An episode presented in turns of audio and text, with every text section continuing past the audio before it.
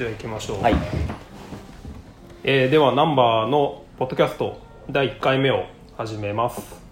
えーっと初回は、えーナンバーの、えーオーナーである大谷翔吾と、えーナンバーの監修を務めてもらっているバー部分の監修を務めてもらっている野村ソラン君とお送りします。よろしくお願いします。よろしくお願いします。えっと、とりあえず、あの、ざっくり自己紹介から、えっと、いきましょうか。はいえっと、自分は、えっと、一応、えっと、ナンバーの、えっと、一応運営主体である301という、えーデザインクリエイティブをやっている会社の代表であり、ゆえに一応ナンバーのオーナーという形です。ですねは。はいいソラン君。はいえーっと野村ソランです、えーバーコンサルチームまあ一人しかいないんですけど ABV プラスという、えー形で、えーフリーランスのバーテンダーとして今活躍というか活動しています。で、まあ、今回は、えーナンバーもともと301とはいろんな仕事をさせてもらっててその中で、えーお店を出すということで僕が、えードリンクを監修させていただきました。そんな流れかな？はい、はい。ありがとうございます。えっと、一応あのナンバーという入り口で聞いてくれてると思うのであのカフェバーナンバーのことは知ってくれてると思うんですがもともとナンバーを作ろうと思った時にこれはそのもともとの事業とどうつながるかっていう話はまたこれはこれでこう1回コンテンツ分ぐらいあるんでまたこれは話そうと思ってるんですけど飲食店としてのナンバーとしてやりたかったことはまずはその日本であの本当に美味しいコーヒーと美味しいお酒を飲めるみたいなのが一つの場所であの楽しめてかつなんかその朝から夜まで入れるみたいな、うん。なんかそういう場所が意外と日本にないなみたいな思っていて。そうそうっすね。なんかお酒はそのなんかこう銀座行かないと飲めないとか、うん。なんか僕らは西側だしなんかそっちまで行くのもね億劫なんだけど海外でそういうところが結構いっぱいあるっていうのはうん。確かにあるかな、で多分海外はそのバー文化みたいなものが割と根付いてたりするから、だからこうなんかまあバールとかもそうだと思うんだけど、うん。コーヒーとこうお酒っていうのがなんとなくこう人々の生活の中にこう一つながりのものとして存在しているなっていうのがあってで日本だとなんかコーヒーコーヒー好きの人たちの場所とか、なんかバーはバー好きの人たちの場所みたいなここがなんか分断されてたから、うん。まあ、ここをつなぐかつそのいつでも行けるみたいな場所を作りたいなっていうのが、うん。まあ、これ1個ありましたと、うん。でもう1個はやっぱりその、まあ、ソラン君と知り合ったのもあるんだけどなんかそのカクテルをあの海外だとガンガンみんなが飲んでいる。しかもなんかクリエイティブな雰囲気の中で、うん。こう若い人も含めて飲んでるっていうのがなんかこうシーンとしてすごいいいな面白いなと思っていてでもなんとなく日本だとこうちょっとあの完全に閉ざされた空気感がややこうまだあるなっていうふうにしていてうん。なんかそこを開いていくためになんか昼からみんながこうガンガンカクテル飲んでいるみたいな場所をなんか東京に作れたらなんか自分たちがやる意味があるんじゃないかなみたいなのがあって。でもちろんコーヒーも力を入れてるんだけどなんかそのユニークネスはどこかって言ったら、やっぱりカクテルをこう普段は行かないような人たちもなんかガンガン飲んでるうん。みたいな場所が作ったらいいなっていうのがありました。はい。なんで、まあ、ナンバー自体はそういうところをコンセプトにや作ってきてるっていう感じですね。で初回の今回は、えっとまあ、バーカクテルの部分にちょっとフォーカスして、うん。普段バーにこう行かない、まあ、あんまりそこのこう魅力をまだこう知りきれてないみたいな人たちになんかバーの魅力とか楽しみ方みたいなのを、えーちょっとソラン君と会話していけたらなと思っています。はい。はい。過去にあのおやつっていうイベントをやった時に、まあ、そこで出会ったんですけどあれ何年前だろうね。そう今思ってたんだよ。多分1 5 15年だったかな。2000そうだよね。2014から5ぐらいな。2015かっていうかおやつやってんのそっちだからね。そう。だから5年前、5, 5年前かもかな。うにやったイベントの時に、まあ、その時もなんかあのバーとはとか、うん。カクテルとはみたいなのを結構がっつり話していたしあのあその時のあの話したこともウェブサイトにまだ残ってるはずなんで 興味ある方はあの「ザ・おやつ」って英語で打ち込んでもらうと多分出てきます。あれ結局何回やったんでしたっけ？9回？8回？8回かな。毎月やってたんだよねあれね。ほぼほぼ毎月やっていた。そう。でその時も話したしなんかその後あのナンバー立ち上げる時だよね。なんかその、どういう思いで作ろうとしてるかみたいなのもやりましたね。それ以来のこう割とがっつりちゃんかとした。がっつりインタビューというか対話したのがこれもあの301のノートか。ノートね。に上がって前編。前半と後半前で編後編そう2本立てで上がっているそうそう。まあそれもあのよかったら読んでもらいたいんですけどだからそこそこ以来ちょっともう一回ちゃんと話そうか。そうだね。感じですとまあ、おやつの時はそれこそその入り口な感じ、うん。えっと、バーにどうやってうん。こう行ったらいいのかとか行く時のその話とか、うん。でノートの方は、うん。えっと、実際この301のこのナンバーにどういうふうに関わるというか、うん。どうやったらこういう場所ができんのみたいな話もしてたし結構そっちはナンバー寄りの話だっていうがする。働き方みたいなあそうだね。そう文脈かもしれないね。飲食とか、まあ、バーテンダーがのキャリアうん。ステップみたいな話もしたし。したした。ですね。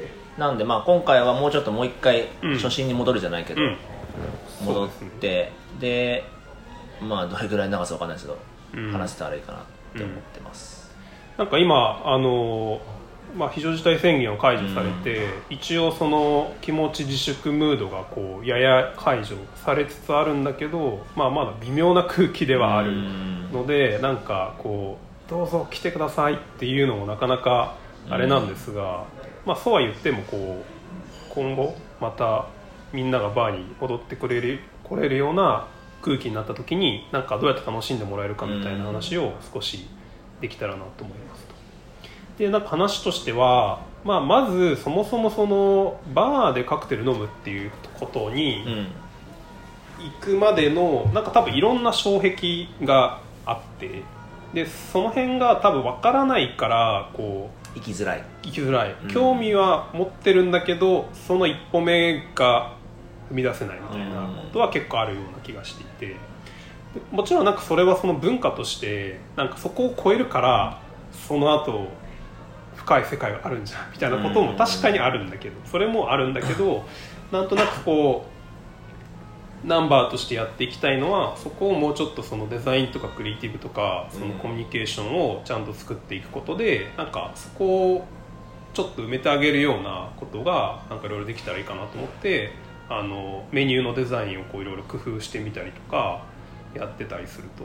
でなんかこういう会話話としてもなんかそこのこうきっかけを少しでも作ってあげられればと思ってるので、そうなんでまあその辺の障壁をどうやって取り除いていくのかみたいなところを話していければなと思ってます。でなんか最初に結構その壁としてぶつかるのはそもそもなんかそのどどこにどこのあーバーに行けばいいの、みたいなことがこれ前そのイベントの時も話したと思うんだけど。で多分俺そのマップみたいに作ったね。マップみたいなここ行ったら次ここみたいな。そうそうそうそう。でまあクロートっていうか何回か行ったらこのバー行くとすごくそういうのも全部加味されて美味しく飲めますよみたいなところをそうそう作って。そうるそうそうそうそう。だからなんかそのバーのこう言い方はあれですけどこうあ当たり外れがあるというか、えーっとまあやっぱり日本人のいいところと悪いところがうん。俺は出てるなと思っててそれはやっぱりそのやっぱりそのバーって一人でやってる方も多いしまあいろんな何人かでやってるところもあるから、そのお客さんにつくっていうかあうん。お客さんやえっとバーテンダーにつくうん。バーっていうのはうん。たくさんあるかなっていう、うん。まあそれはそれの一つの楽しみ方なのかなっていう。とはいえ、まあ、いきなり行って当たり外れ分からないのに、うん。ね行っていくのは結構大変だと思うので、うん。まあ、その辺考えると、まあ、初心者向けっていうとやっぱりこのナンバーも一つあるし、うん。まあ、あと俺がもともといたフグレン。うん。今は、えっと、8時までかな、うん。現在だとちょうど6月頭そう。ん。うなんで、まあ、まだそんなに飲めないかもしれないけど、うん。まあ、その辺はなんかお酒も、うん。まあ優しく飲めるというかうんうん雰囲気的にこう開放的な感じもあるから。うん。うんそうね。今あの収録が5月の31日なので、ちょうどまあそのね世の中がこうこれからちょっとこれから変わるかどうかみたいなタイミングん。だけど、なんかこう自分もあの経験があるのはこうバー行きました。でメニューはありませんと言われると。でじゃあおすすめは何ですか？みたいな。そこはけども本当ね話さないと出てこないようなやつでそうそうそう。知らないとじゃあなんかの飲みやすいやつでで終わっちゃうパターンが多いから、そうそうそう。でなんかそうだ。おすすめ聞いてもなんかうちは全部おすすめですみたいな。でなんかここで会話があの終わってしまってでそうなるとやっぱみんな知ってるところにあの、ね。これも日本人のメンタリティーとしてそこでこう会話仕掛けていかないでじゃああのジントニックでみたいな感じでかなんか聞いたことあるなんかカクテル名とかね。あとかとはまあビーでルあるんだったらビールがいいですとか言っちゃう人そうそうそうなんかそうなる。とせっかくでも多分そこ行こうと思った人はなんか多分そのバーで楽しんでみたいなっていうことがあってこう行ったかもしれないけどそういう出会い方をしてしまうとなんか本当はそこにこうクリエイティブな世界とか楽しみがあるのに、うん。なんかそこをねなんかトラウマみたいになってしまうのがすごいもったいないなと思っていると。でなんかそのバーのなんか種類みたいなところも多分よよくわかんないような気がするんだけどなんかど例えばまあそのオーセンティックバーって言われるようはない。こうものとか、なんか、まあ、バーの世界でいうとそのホテルバーと町場のバーみたいな言い方するじゃないですか。なんかその辺のこうあとまあそのフグレンとか、まあ、うちみのナンバーみたいなちょっとまあもうちょっとカジュアルにやってるところ、その辺をなんかあのジャンルというかなんか少しこうバーテンダー目線で説明をなんか例とかもね例こういうバー、こうまあ、ホテルバーとか例えばこういうとこですみたいなのとか。なんかナンバーとかもさっき言ったフグレンっていうのは、まあ、うん。コーヒーもやってるし、なんでカジュアルカジュアルバうん。ーカカジュアルカフェバーみたいな感じかな、うん。イメージ的には、うん。でオーセンティックって、まあ、最近よく聞くようになってるんですけど、っうんていうのは、まあ、自分の中では結構銀座のうん。こう一人でやってらっしゃる方とか、まあうん。白ジャケットか、うん。こうタイをピッてやってるところがうん。一つのラインなのかな。うん。であと最近それこそまあもともと僕がいた SG クラブとかっていうのは、うん。もうそことそのカジュアルカフェバーとオーセンティックの間みたういな、ん。えっとクリエイティブもすごいし、うん。けどちゃんとオーセそのクラシックもちゃんと作れるみたいなところがあるので、うんなんかそこがニュースタンダードニューエイジというか、海外では普通なんだけど、うん。日本にはまだなかった、うん。トレンチとかも多分そっちの近い、うん。恵比寿にあるバートレンチとかトラムとか、うん。えーまあトラムそうだな。あの辺はうん。なんかちょっと違うこうクリエイティビティがすごいしっかりしてるうん。バーかな。うん。でホテルバーは本当にホテルについてるバーなんで、うん。例えばあセルリアンにあるとかあそこも結構最近変わってだいぶかっこよくなってるし、うん。あとは、まあ、ペニンシュラのバーもそうだね。うん。日比谷とか東京駅の方は特にそういうバーホテルバー多いかな。うん。なるほど。なんかそのオーセンティックバーと言われるものはなんか定義みたいのはあるんですか？さっき言ったようなそのメニューがないとことかうんっていうのはなんかそのイメージが強いかな。でオーセンティックでも細分化してさっき言ったその,、まあ、そのカジュアルとオーセンティックの間の子みたいな、うん。その慎吾さんとこの SG クラブとか、うん。あとはトトレンチもそうだし、うん。あと加山さんのところのバーベンフィニックも、うん。あそこはなんだろう白ジャケットだしオーセンティックなんだけど使ってるものが全然オーセンティックじゃないとか、うん。メニューもないしあそこは、はいはいはい。あそこ本当におすすめっていうか,、うん。なんか加山さん今日何やりますかみたいな、うん。フレッシュフルーツもやるけどなんかフレッシュハーブもあの人すごい好きだし、もううん自分で畑持ってるからそれ持ってきうんてるんです違った感じの。うん。茅山劇場感が。あそこは本当劇場だね ずっと見てるとなんかアクティングしてる。そうねニコニコしながら。ね 英語でも全く同じようなこと言うし、ね、美味しいのありますよみたいな。なるほどね。だからあれだよね、まあ、フグレンとか、あのナンバーとか、まあ、幸いエリア的にも近い。近い。うん。その辺が結構あの本当に最初コーヒー飲むシーンからカクテルまでこうそのまま流れていけるみたいな入り口があって。で渋谷の SG クラブとかは、まあ、そのオーセンティックの中間みたいな感じで。なんかそのイメージかな、うん。まあ、もうちょっとしっかりあのカクテルとかバーみたいな感じの雰囲気を味わいたい味わいたい味わえるしカジュアルにもいけるっていう、うん。なんか振り幅がすごい多ういっていう、ん、でメニューも割と SG クラブとかはちゃんとパッケージされてるので、なんデザインかお酒分かんなくても結構頼んでいけるみたいなのが、あの作られてるね。で、まあ、ホテルバーとかのオーセンティックバーになるとでもホテルバーもメニューさちゃんとピシッとしてるところもあるよね。けどその代わりなんだろう。まあクラシックを書いてるようなイメージかな,、うん。な例えば唾液が入ってて、うん。そうね。なんかでもあれだよね。こう最初にしなんかシグネチャーとかシーズナルがる。45種類ぐらいあってあと全部クラシックみたいなそんなイメージうん。そんなイメージ。自分のホテルバーのイメージって、オーセンティックバーもあるっちゃあるけど、うん、そうね。なんかどっちかっていうとその自分のイメージだとホテルバーだと一応メニューちゃんとあって、でまあ、オーダー次第では何でも作れますみたいな感じ、で町場のバーのオーセンティック寄りの方が、うん。なんかイメージとしてはあんま行ったことないんだけどそういう系。メニューないです。みたいな感じのなんかイメージ。ホテルの方がなんかやや親切感がなんか。あるはあるあるなって感じがするよね。ホテルはけどなんかみちっちゃくないからやっぱりでかいから、まあその辺はなんかこうぜひ泊まったら行った方がいいと思う、うん。なんかどっか行って泊まったところのホテルにバーがあったらうん。行った方がなんか面白いのかな、うんうんうん特徴は結構見れるかうん確かに、まあ、ホテルはいろんな人が泊まるからっていうのもあって、うん。なんかこう分かりやすく開かれてるっていうのもあるのかもね。なんか町場のバーだとこうまあ一応こうなんていうの常連のお客さんみたいなうんいる。感じの空気感があるからなちょっと入りづらいよね。ちょっと入りづらいよね。それはわかる。うん。まあだからそれがまた常連の人からしたら心地よさにもつながってるのかもしれないけどね。うん。なんかあとまあこれもちょっとさっきみあのこれの前のミーティングで話してたけど、なんかその今のは例えば東京の中でとか都心部でバーに行く時みたいな感じだと思うんだけど、はいはい。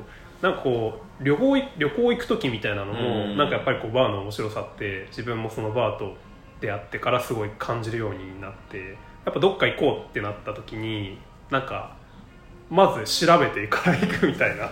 ここ行くんだったらここのバーは夜行きたいよねみたいな。でこことここはしごするかみたいなちゃんと見とくとね。感じのプランそうそうそうそうね、大体行く時はだからソラン君に聞いたりとかして行くみたいなのもあるし。まあ、今はねインスタとかその発信がね、あるから、うん。例えば、まあ、そそういえばこの間あの子あの辺の周りのなんだろう例えば京都だったら京都のうん。コーヒー屋さん、ま、巡ってたなバー巡巡ってたなっていうので、うん。めっちゃ見見返して、うん。それがもう聞いちゃうとか、うんそれもう昼コーヒーあと美味しいところとか、うん。ご飯もそうだし、うん。で夜はそこ行ってバー行って閉めるかみたいな、うん。そうそう。なんかだからそういうこう旅とバーみたいなテーマでも、うん。なんか一個また別でどっかで取れるといいかなねて。いやまあこれがね多分、うん。えー6月中旬か終わり頃には県外がまた出るような、うん。ね、解除されるというかうん。少し緩和すると思うから。うんうんうん俺もう東京とか出たいよ。まあねもともと結構飛び回ってたしそ変な感じするよね。ううん。はい、次なんか、えっとまあ、どこどのバーに行くのかみたいな話今してたんだけど、なんか今度誰と行くのかみー。たいなこともなんかもう一個話としてあるかなと思っていてでこれは結構その多分バー行き慣れてないとそのあんまりイメージできないところもあるんじゃないかなっていうのは、うん。まあ、個人的にはすごい思っていて多分なんか古いイメージのものだとなんていうか、まあ、デートで行くみたいなうん。感じのイメージか本当お酒好きな人がこう一人でのもうの飲みに行くっていううん。なんかそういうイメージでなんか割と日本の中のバーのイメージはこうストップしてるんじゃないかなっていううん。その時代でストップしてるんじゃないかなっていう気が特になんかうちらの親の世代とかだと、結構多分そうややバブル期のなんかそうそういうふうな飲み方がうん。そうそうそう。なんかそう残ってんのかなと思ってて。でよくさこうテレビドラマとかでもさ、うん。なんかあるのはなんかバー行くシーンで描かれるのは大体シャンパンとかまあ、なんかショートカクテルというかステムがつい長いステムがついてるやつをこう飲む感じ。かなんかテキーラみたいなのとかなんかその要は飲めればいいみたいな、酔えればいいみたいなイメージがなんか残っていて、うん。なんかそこにあんまりクリエイティビティを感じないっていうか、っていうイメージでなんか止まってるところが結構あるのかなと思ってて。まあ僕からしたらもうそんなのもったいなすぎだよね、うん。なんか今言ったそのオーセンティックの中間もあるしカジュアルもあるし、オーセンティックもあるから、うん。なんかその辺は自分の気分でうん。選べるっていう、うん。まあそのためにも、まあ、飲み歩いた方が俺はいいなと思ってて、うん。例えばえっと一人でもいいし例えば誰かしら、なんかあそこのバー行ったことないんだよねみたいな。っていうのを2人ぐらいで行くのがちょうどいいのかなまずは。うん。でなんでかっていうと、えっと、オーセンティックになればなるほど、まあ、オーセンティックは銀座のバーになるほなればなるほどあの大人数で入れない場合が多くなるので、うんまあ、例えばさっき言ったトレンチもうん。そんなに大きくはないから、うん。じゃあ45人で行きたいっつっても行ける可能性がすごい低くなっちゃうし、うん。らシチュエーションによって4人だったら SG クラブ入れるから OK とか、じゃあ2人だったら今日あじゃあもしかしたらトレンチ空いてるかもしれない行こうよとか、でまあやっぱり1人でしっぽり飲みたいなと思ったらそういう自分の行きつけの、まあ、行きつけ行きつけまでいかないけどまあなんか銀座のバーでもいいし、うん。こっちが西側のなんかこう石の原さんとかに行ってみるとか、うん。一緒の最近行ってないの？思ってないよ。話ではすごい聞くんだけどね、まあ、あのいろんな人から。自分全然生きてないっていう。なるほどね。確かになんかその誰と行くのかっていうのは多分そのどう過ごすのかっていうのと割とセットになっているような気はしていてなんかやっぱりその親密な時間みたいなうん。こう過ごし方にはなるのかなっていう気はしていてなんかそれは多分ディナーに行くのともまたちょっとこううん。密度がこ違うかな。もう一段階なんかあるような気がするよね。だからこう一人で行くっていうこともあるだろうしなんか親しい友人とかあとなんか自分の場合はこう仲を深めたい人っていうか、あそれはなんかこう恋愛感情的なことじゃなくても全然あの出会って、まあ、ちょっと顔を合わせて話したことはあるんだけど、うん。なんかもうちょっとこの人と深く話してみたいなみたいな時はなんかそのまあなんていうのかなディナーかしこまったディナーとかワイワイした場所でご飯食べるっていうよりはなんかちょっとこう2人で話せる時間みたいな感じでなんか行ったりすることもあるしなんか例えば3人とかでもカウンターバーだとやっぱ3人限りだと思うんだけどいいだね。うん。まあ、本当は2人がいい気がするんだけど。カウンターは確かに2人ぐらいがちょうどいいかな、うん。3人だと真ん中の人がこうだから左右に顔を振らないといけないっていうそうそうそうそう。面倒くさい。それかもう真ん中の人がもう背向けちゃって片方に行っちゃうみたいな、ね。っていうなんかねあんまりなんだろう見ててもちょっと寂しくなるようなシチュエーションになっちゃうから、そうだね。だからまあちょっとちょっと関係性あれば3人とかでもまあなんかその気にしないっていうか。もうだから真ん中の人が一歩引いて、うん。首をこう後ろに引くぐらいな感じで、うん。へーっていうの方がまあベストかな。けどまあ2人だな。3人は結構難しい3人だともう本当にテーブルに座った方がいいといううんうんうんそうね。なんか自分はこうなんとなくこう一人でバーに行くのはそんなになんかなんかわかんないけど得意じゃなくて。へなんか、まあ、特にこう知ってるバーとかだとなんか逆にこうちょっと気を使ってしまうというか っていうこともあるのね。っていうこともある。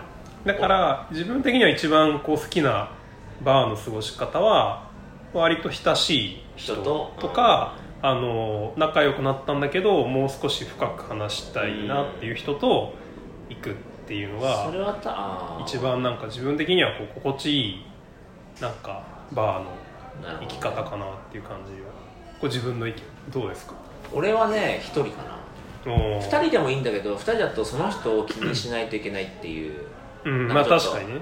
でえーっとまあなんだかしらない。俺飲むの早いのね めっちゃ早いから向こうに合わすあ向こうが合わせられなくなっちゃうから、うん。そーっと気が許してないと、うん。結構あごめんみたいになっちゃう、うん。だったら気にせずに一人で行って、うん。まあ本読まないか携帯見ながら、うん。こう飲むかあともバーテンダーさんは知ってる人にうん。こう話しながらっていう方が結構まあそれはなんかもともと俺もともと多分一人あんま好きじゃなかったんだよな。ブランドアンバサダーやってからかな。うん。結構アンバサダーになって、うん。そのお酒のそういうねあの認知してもらいたいから一人で行かなきゃいけないっていうシチュエーションを無理やり作った時にああまあ慣れたみたいな。慣れたっていう。多分それがあるそれもあると思う。うん。確か最近に2人でなんか飲むっていうだったら3人とか4人ぐらいで飲むのが好きかな、うん。なんかでもあれだよねそのカウンターで一人で飲むっていうのってこう本当になんか最初って多分どうしていいか分かんない感がありそうじゃん。なんかその話さなきゃいけないのかみたいなこととか。けどその辺は多分、えっとバーテンダーが多分察してくれると思う。うんあのこの人さ多分寂しくてなんか来てるんだなと思ったら「うん。あどうですか?」みたいな感じで話寂しくて変だよな一人で話したくて来たんだなって思ったらうん。話すし、うん。まあこの人さあの話したくないんだと思ったら結構俺もう話さなくて、うん。ずーっと放置プレイすうる時もある、ん。である程度なんか時間あった時に「あどうでした?」みたいな感じで聞くと「うん。あこれ美味しかったです」とか言って。うん。なんかやっぱそのタイミングはバーテンダーのスキルでもあるかな、うん。もし一人で来た場合とかね、うんまあねそこがだからこう多分入ればバーテンダーがそこはうまくナビゲートしてくれるんだけどその最初はあれだよね。自分もその本当に知らなかった頃とか、うん。カウンターに座るの怖えなみたいな感じがあってあのカウンター空いててもあのどどどこに座りますかってこう聞かれると テーブルの方にあ行っちゃうんだ。行っちゃう。なんかトレンチ一番最初昔恵比寿住んでたんでうん。トレンチ本当に初めて行った時になんかいいバーだって多分どっかで聞いて行ったんだろうけどやっぱそう知らなくてあのテーブルの方に座った記憶がある、ね、あー。本当に本当の最初。なんかだからカウンターは詳しい人とか常連の人が座らねばいけないとか座るというような空気がそのあんまり行かない人からしたら感じてしまうところがあるのかなっていう気がしていて、まあ、確かにそれはあるかも、けど一その同業としてとか考えるとカウンターでみなんかこう所作見たりとか、うん。あとはどういうふうに他の人と話すんだろうなっていうのはうん。結構興味があるから、うん。やっぱり座っちゃうかな。そう。ねなんか一人で行った時はこういつもこうカウンターでちょっとぼーっとする時間が好きだったりするんだけど。ああけどそういうのも使そういう使い方も全然いいと思う。でそれが多分なんていうのか一人でバーで過ごす時間としては一番なんか入り口としてはいいんじゃないかなって個人的には思っててでもなんかカウンター座って飲んでてぼーっとしてていいんだみたいなことをちょっと多分最初イメージができないみたいなことがあるのかなと思っててうん。何もしないみたいなことでいいんだみたいな。別になんかねお酒を必ずしもこうその話でどうこうとか楽しまねばみたいなことじゃなくて、なんかそんなにこうね本当にまあカジュアルに一杯出してもらって、それ飲みながらなんか時間を過ごすみたいなことでもいいうん。みたいなこともあるのかなっていう。なんかまあそれに関わる話で言うとなんかどんな時に行くのかみたいなのはそのシチュエーションですか？そう行くまでのこの話の中で言うともう一個あるかなと思っててでこれはまあ自分的にはこう一応結論というか答えがあるんですけどどうどう思いますか？なんか軽く前話したことがあるような気がするんでこのテーマンそうねどんな時まあけどなんかこの話をしたね確かに。そうななぜ人はバーに行くのかっていうテーマで自分がずっと考えナンバー立ち上げの時に考えたことがあって その時に、まあ、一応こう大谷的結論は出たんだけど。言ってたねそういえば。そうなんかどうどう思う？なんかその時俺論破できなかった気がする。そうなんかねそうその時はね無言だった。あうーんみたいな。なるほどねみたいな。なんだ納得されてないみたいなそうそうそうあーなんだっけな。まあ、じゃあ一応な、まあ、この話はこの後でまたもう一回取りたいんだけどうんあの小木島軍団のとかに取りたいんだけど一応自分が思ったことはポイントはなんかそのあなぜ人はバーに行くのかみたいな、なんかポイントは嬉しい時も悲しい時も行くっていうのが結構なんかバーのこうなんか面白さかなとう思ってて。ん。でなんでなんだろうってずっと考えててでおそらくバー行く時って夜じゃん、うん。寝る前じゃん。でなんか家帰って寝る前に人は何したいのかなって考えるとなんか多分その高ぶった感情とか、うん。落ち込んだ感情みたいなのがなんかその戻るっていうかうん。自分のこうスタンダードな状態に戻って寝るみたいな。一日を終えるみたいな。うん。一日をいかに終えるのかみたいなうん。命題なんじゃないかなっていうのをすごい思ったなるほどね。そう。で多分そのバーテンダーとの会話とか、うん。そこで過ごす時間とか、まあ、カクテルそのものもそうだと思うんだけどなんかそれは多分そのその人が本来の自分じゃないようなこうわかんないけどすごい感情高ぶってたりとか、落ち込んでたりみたいなのを本来の自分にこう戻していくためのなんかそういう療法というかうん。なんかそのツールとして会話とかカクテルとか時間とか空間みたいなものがをなんか使ってそういうことをしているみたいな感じなのかなっていう気がしていて。そうなんかこの「バーのある人生」っていうなんか本を読んだんですけど、まあこれに書いてあったなんかそのバーテンダーは何を売ってるのかって時間を売ってるんだみたいな話が書いてあってうん、まあ、確かにそうだなと思ったんだけどもうちょっとこう深掘ってみると、時間を通してなんか自分が一日を終える状態にこう心地よく持っていってあげるっていうなんかそういうこう役割になってるそういうサービスを売ってるみたいな考え方もできるのかなっていうのがなんかそうだからじなどんな時に行きたいのかっていうこうクエスチョンに戻ると今日このまま一日を終えるには自分の気分が高ぶりすぎてるとか、なんかまだ今日寝るにはなんかこう落ち着かないとか、もうためなさってそう。で落ちてる時もそうじゃない、うん。このまま、ね、一今日終えたくないみたいなこう時に戻していくために帰りバーに寄っていくとかなんかそういうこともあるのかな。うん。仮説。まあ、確かにそれはあるかな。なんかな足らないものを、まあ、うん。足らないとか、えーっとそうね。なんか足りない方かな。お酒って結局そのねアルコールで気分が高まるところだ。から多分足らないからもらってでお客さん、まあ、その友達とか回ってんだと話して発散してだ足して減らしてちょうどいいところまで自分の落ち着かせて、うん。じゃあこれ帰るわっつって帰る、な寝るというか、ん。っていうのは確かにあるかもしれないいい意味ではストレスの発散場所っていうのがそうだね。ストレスの発散場所だね。そうそうそうそう。でそうなんかだからネガティブだけじゃないなっていうのがあって、ストレスっていうのはそのプラスまあポジティブ方向であもちろんそう。なんか結局そのお酒でこうもっと高ぶる自分のこのなんだろう出せなかった感情を出してあげて、うん。あ出す出せる状態まで出して、うん。でバーテンダーなのか、まあ、お客さんの友達と話すことによって発散しているってそいうリリースするというか、うんそそれがちょうどいいその自分のなんだろうゼロ値みたいなところに着地して、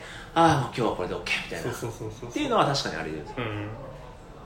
まあ、だからシチュエーションで言うと、まあ、ちょっとこう自分的にもこう何か足りないとかこれからこう何か言いたいんだけど言えないとかっていう状態なのかな。んじゃないかな。なうん。何なんだろう。けど、まあ、自分もし自分だとしたら、うん。俺は大体、まあ、やっぱり話しに行きたいっっていうのはあるかな。多分それはうちの親父もそうだったけど、ねうん。まあ、飲んで知り合いと話すっていうところが、うん。こうバーというかそれ飲む場所のうん。定義の一つかなっていう。うん。でバーテンダーはそれを売ってるっていううん。場所とその空間も、まあ、場所空間一緒かうん。お酒みたいな。ななるほど。あ。まあけどこれはもう人それぞれだとはって言ったらあれなんだけど、うんもうなんだ答えのないそうね。これはなんか本当はねこういろんなバーテンダーの人と確かに。こういう会話をしてみるみたいなのも面白いかもしれない、多分みんなそんなに感じてないんじゃないかな。うんまあいろんな人に聞いてみたら面白いと思う。そうね、そうそう。だからなんかそのじゃあ行こうと思ってる人になんかどんな時にうん。行くのみたいなことで言うと、まあ、もちろんその最初はねこう行ってみようっていう関心があるっていうことでもいいと思うんだけど、なんかそのもうちょっとこう何度か行ってみたらこう新しいバーに行くというよりはなんかこう自分がこうちょっとこう今日を終えるには気持ちが落ち着かないみたいな時に、なんかその時間を過ごしにこう自分を戻しに行くみたいな、なんかそういうこう時間の過ごし方もあるのかなうんっていう、みたいなね。いやそうだよね。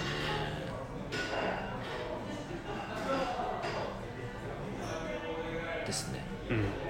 まあこんな感じでちょっとバー行く前編みたいなのでですね。はい。一旦30分ぐらい撮ったのでここで締めます。はい。はい。ありがとうございました。ありがとうございました